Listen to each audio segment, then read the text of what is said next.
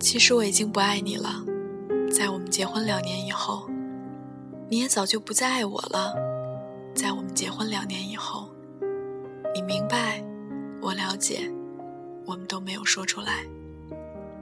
我睡在客厅，你睡在卧室，我们养的狗，天天待在笼子里。你忘记了我们当初为什么要结婚，我也说不清我们为什么要在一起。去年夏天，你辞去了工作，开始学习法语。你说你在北京待腻了，要去巴黎。你说这里雾蒙蒙的天让人绝望。你说这里拥挤的马路让人迷茫。但这就是北京，待在这里，你天天想要离开它，但当离开以后，就会迫不及待的想要回来。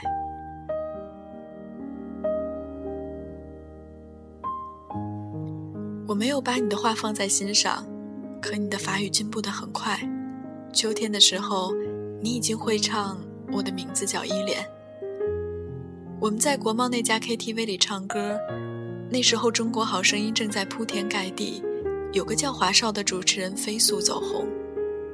我记得那天晚上，唯一一个没有唱歌的人，是我们的朋友作业本儿。你唱了好几首，我记不得歌词。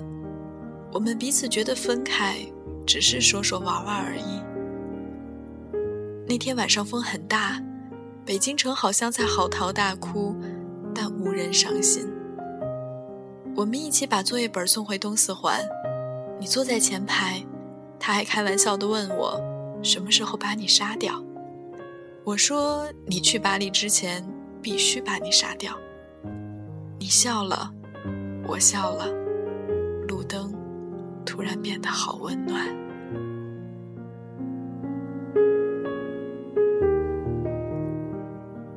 你知道我是个胖子，可你也不高，你也不漂亮，你也没有大长腿，没有大胸，你不会玩自拍，不会 P.S 自己的脸，甚至你的眼睛都没有一点女人的味道。你和我都不知道我们为什么要在一起，又为什么打算分开。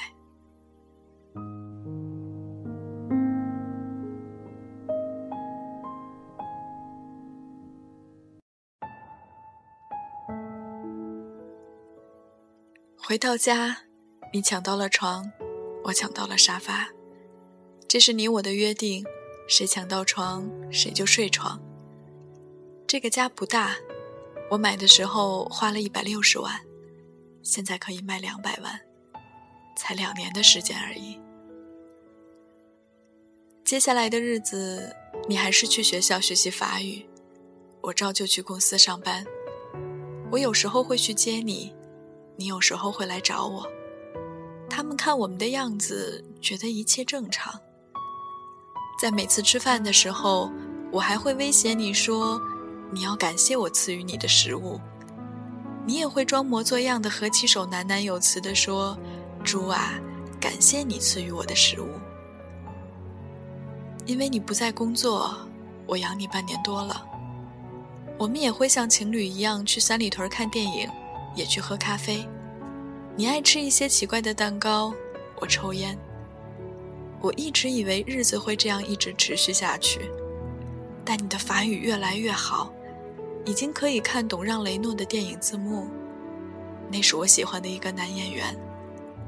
我喜欢的东西不多，你看起来也没什么爱好。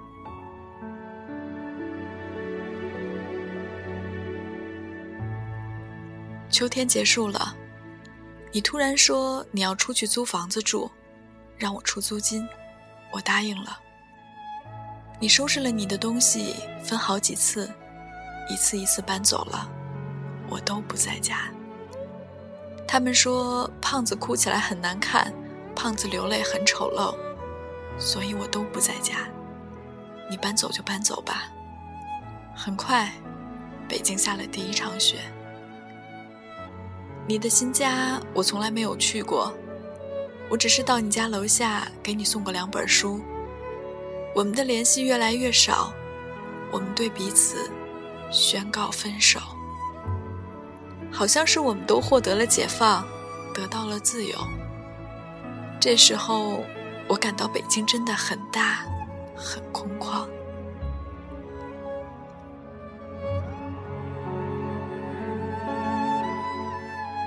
我买了一批酒，有俄罗斯的烈酒，有法国的红酒，也有英国的威士忌。我常常把它们兑在一起，喝来喝去也喝不醉。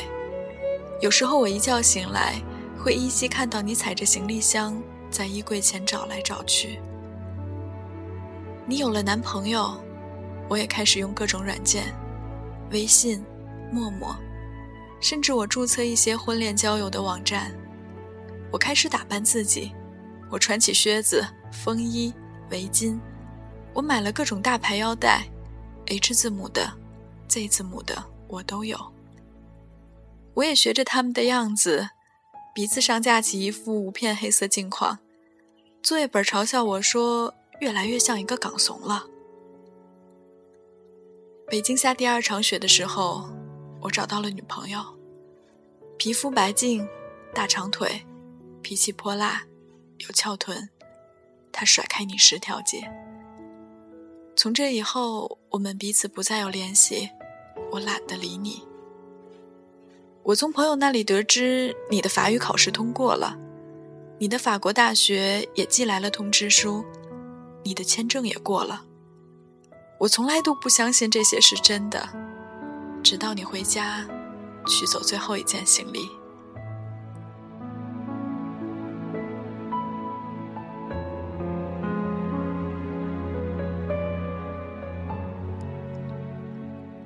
那天刮着大风，作业本儿终于突破了他的人生，出国，并且从国外安全的回来。他洋洋自得地跟我说着奇闻怪事，我一句都没有听进去。我跟他说：“你就要去巴黎了，来见最后一面吧。”我们三个人一起去三里屯吃饭，一家川菜馆，辣得我难受。你吃的很开心，我吃了三口。再也吃不下去。我看着你们两个人吃的杯盘狼藉，我一个劲儿的抽烟，假装我很忙的样子，不停的看手机。三里屯广场上大约有上千人在走来走去，我跟你也经常在这里走来走去。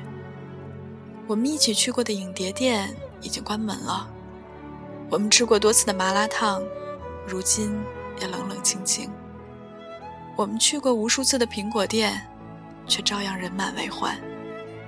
你说：“你给我买个硬盘吧，我要用来拷电影。”我去给你买了最贵的，一千五百块。你说：“把你的录音机给我吧，我给了你。”你说：“把你的相机给我吧，我给了你。”你说：“把你的墨镜给我吧，我给了你。”你要什么我都给你。我不知道我为什么这样慷慨，我好像巴不得你将我的一切都拿去。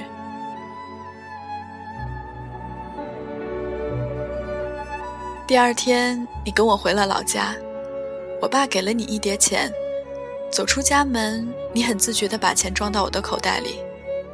我妈送给你金表，你也悄悄地放进我的包里。我说离婚手续怎么办？你说把协议寄到巴黎。签字寄回来，我知道，你和我都受不了到民政局那种刺激。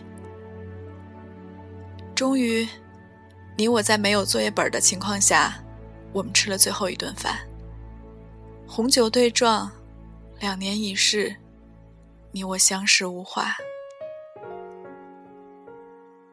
你感谢我这两年对你还算不错，我假装祝你一路顺风，说过去的。都过去了，愿你有一个新的开始。我到此时才明白，原来电影里那些感人的离别镜头都是假的，什么抱头痛哭、诉说衷肠，在现实中都是不存在的。我以为我不会觉得难过，直到吃完这顿饭，我突然发现，你我都没有动筷子。我只是不停的问你，房子租好了没有？学校安排没有？带好药物没有？手机、相机、录音机充满电没有？护照、机票放好没有？我问的都是这些话。你说我唧唧歪歪、絮絮叨叨，不像前任老公，像前任老爸。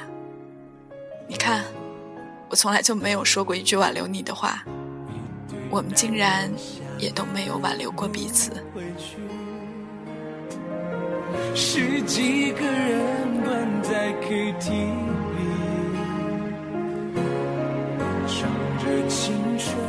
这顿饭照样是我买单，我在心里说，这是我最后一次为你买单了，这也是你跟我吃的最后一顿饭。第二天，我没有送你去机场，我知道送你去的那个人不应该是我，我还是去了机场，我躲在 T 三的一个角落，我想着再多看你一眼，你长得不漂亮。你没有大长腿，没有大胸，你皮肤不白，你个子很矮，可我就是想再看你一眼。无数人在机场分别，有的人拥抱，有的人挥手，有的人只是用眼神对撞一下。我没有看见你，没有伤心。机场离咱家只有短短三十分钟的车程。我就是感到我突然没法开回去了。我在车里坐了好久，天上的飞机不停地飞走，也有飞机不断降落。我忽然有一种我是在这里等你回来的感觉。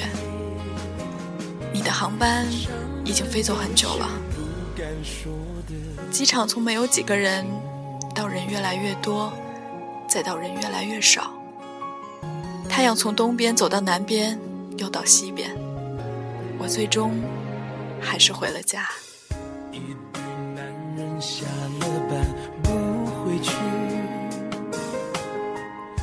我坐在沙发上，这时我发现咱们只有六十平米的家是那样大，那样空旷。那两只狗安静地待在笼子里，好像也不饿的样子。我的女友今晚没来，你的男友也没有陪你去巴黎。我们两个看来都有寄托的人，在这个日子，竟然都是形单影只。你知道在北京最怕的是什么吗？没有人陪。所以簋街总是有那么多的人在吃饭，所以这个城市，连空气都在拼命变得拥挤。一周以后，作业本突然问我，伤感期过了没有？我说还没。他说他一直不相信你去了巴黎，我也不信。但的确，你去了巴黎，我留在北京，我们不再有联系，就像一场梦。你悄无声息的出现，从陌生人到过路人，最终悄无声息的消失。今晚的北京，外面的大风像疯了一样嚎啕大哭，暖气已经停了。真冷，我永远不会为你而哭，也不会掉眼泪。他们说胖子哭起来很难看，掉起泪来很丑陋。